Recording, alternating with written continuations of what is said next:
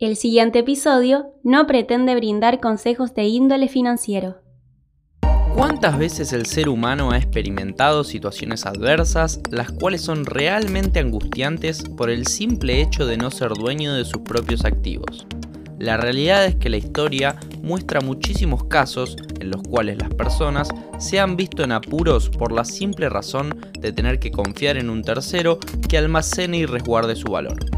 ¿Qué pasaría si te aseguro que con la implementación de nuevas tecnologías, cada persona en el planeta Tierra podría no solo autocustodiar su dinero siendo su propio banco, sino que también lo podría llevar en su bolsillo?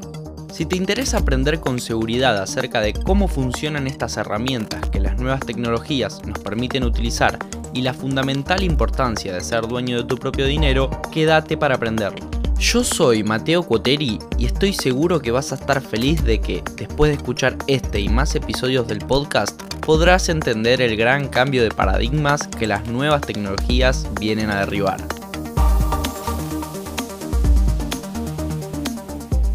Hoy estamos aquí reunidos para explicar de la forma más sencilla posible el evento más importante del año en cripto, es decir, el merge. Hace unos cuantos días ya para ser precisos el 15 de septiembre de 2022, Ethereum cumplió con lo que desde hace ya un tiempo se venía jugando. Finalmente se concretó el abandono definitivo del Proof of Work para pasar a un protocolo de consenso mucho más sustentable como lo es el Proof of Stake. Primero que nada, aunque dudo que algún oyente de este espacio no esté al tanto de este evento, vamos a arrancar por lo básico, desglosando qué es el merge. Este evento Básicamente es el momento exacto en el cual la cadena de bloques de Ethereum migra de un mecanismo de consenso de prueba de trabajo a un mecanismo de consenso de prueba de participación, o en otras palabras, se pasa de un proof of work a un proof of stake. El mecanismo de consenso en un blockchain, como ya lo explicamos, es el modelo por el cual la red establece de forma automática quiénes validarán y escribirán transacciones en el blockchain, ya que como ya sabemos, no hay un ente centralizado como un banco. Si querés entender las diferencias entre un Proof of Work y un Proof of Stake, te recomiendo escuchar el capítulo 10 de este mismo espacio. Volviendo al tema, lo que significó el merge fue la fusión entre la capa de ejecución actual, en ese entonces de la red, y la recientemente creada capa de consenso conocida como Beacon Chain, que antes del merge funcionaba como un área de pruebas.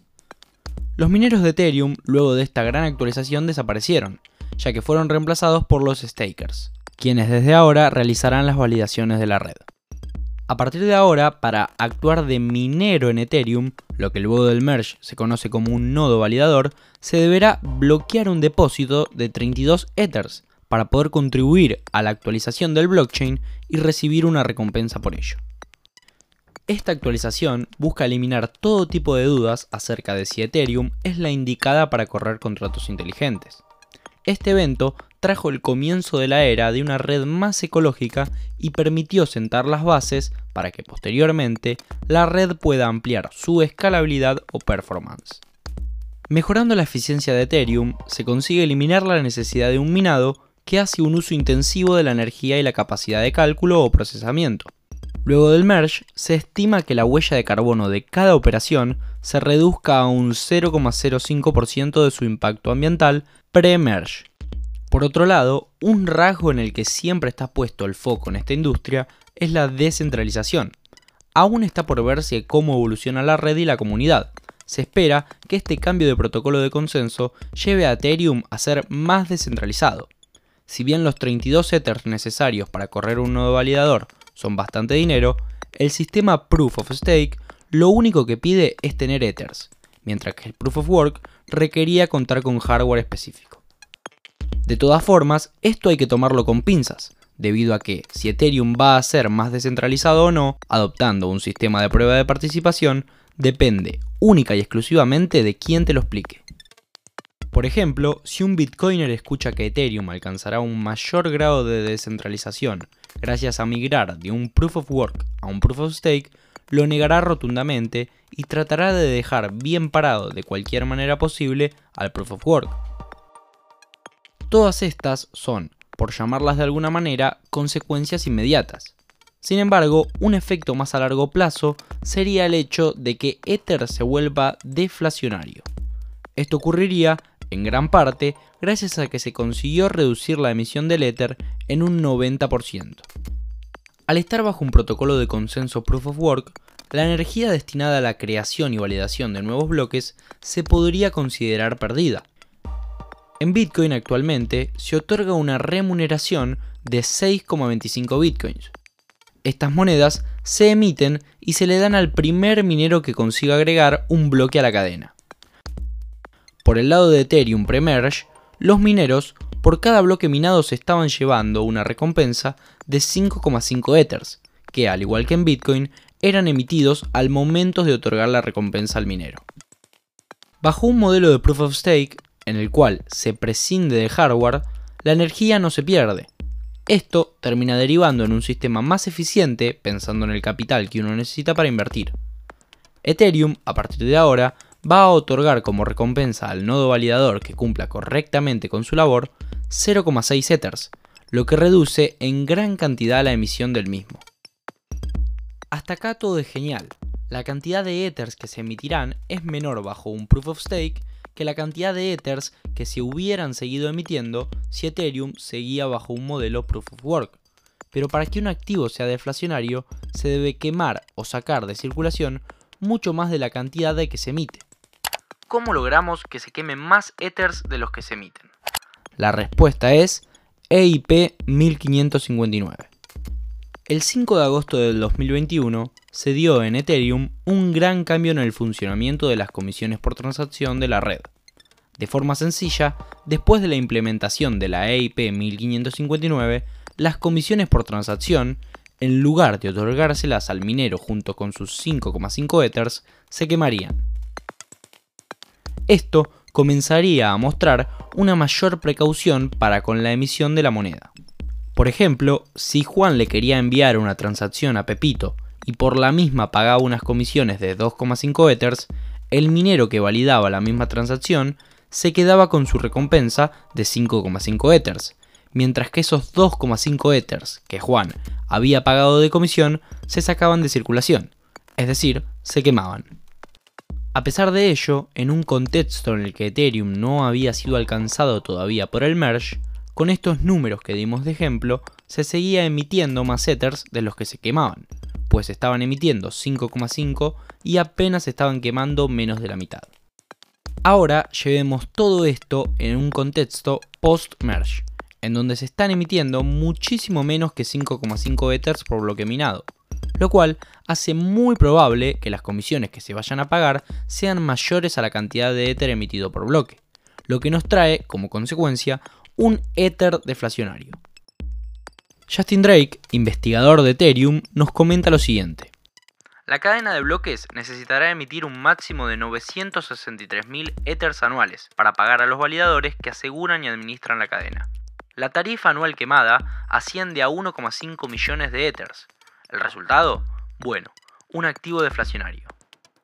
Justin sugiere que el suministro de Ether pronto se volverá deflacionario, en un 1,5% por año. Es por este argumento que al Ether se lo llama Ultrasound Money. Hay que dejar en claro que no hay nada de qué preocuparse después del merge. Los Ethers están en las wallets de sus holders, como si nada hubiera ocurrido, solo que ahora será más rápido y eficiente adquirirlos y transferirlos. El merge es el punto bisagra para poder llevar a cabo más actualizaciones beneficiosas para la red. Próximamente en Ethereum se vienen actualizaciones como The Surge, que ayudará a la velocidad y el alcance de la red. Incorporará el sharding, una implementación para el escalado de la red que hará más convenientes las blockchain de capa 2, reducirá el costo de los rollups y hará más sencillo correr nodos. The Verge se centrará en sumar mejoras técnicas, como los clientes sin estado, y la prueba matemática por árboles de Berkeley. Resumidamente, traerá implementaciones que harán innecesario guardar tanta información sobre las operaciones de validadores, alivianando la red y sus registros. The Purge limpiará la red de información vieja para optimizar su rendimiento. Y The Splurge, que será una serie de pequeñas actualizaciones y afinaciones a todo el proceso para ayudar a optimizar las operaciones de la red. Antes de finalizar con este hermoso episodio acerca del merge, vamos a compartirles ciertos datos acerca de la emisión de Ether después del evento. Si nos situamos el 17 de septiembre de 2022, dos días después de la actualización y ya bajo un proof of stake, se han emitido desde el merge 942 Ethers. Mientras que, por otra parte, en un contexto en el cual el merge no haya existido y si hubiese seguido en un modelo proof of work, se hubiesen emitido en esos dos días 25.106 Ethers más. Es en este tipo de datos en donde con perspectiva se puede analizar el impacto de haber reducido drásticamente la emisión de Ethers gracias a la actualización más importante del año en este ecosistema. Para concluir, la definición por excelencia que deben entender es la fusión entre la cadena principal de Ethereum, la llamada Mainnet, con una cadena llamada Beacon Chain, que hasta el día del merge era una cadena o blockchain vacía, cuyo protocolo de consenso el de la Beacon Chain, era y es el Proof of Stake. Así que sí, el merge no es nada más ni nada menos que la fusión entre estas dos cadenas, trayendo consigo un cambio en el protocolo de consenso de Ethereum. Espero que después de este episodio estén tan emocionados como nosotros acerca de lo que se viene en Ethereum, en el corto, mediano y largo plazo, pero sobre todo que lo hayan entendido. Yo soy Mateo Cuoteri, nos encontramos en próximos episodios y recuerden, la descentralización es inminente.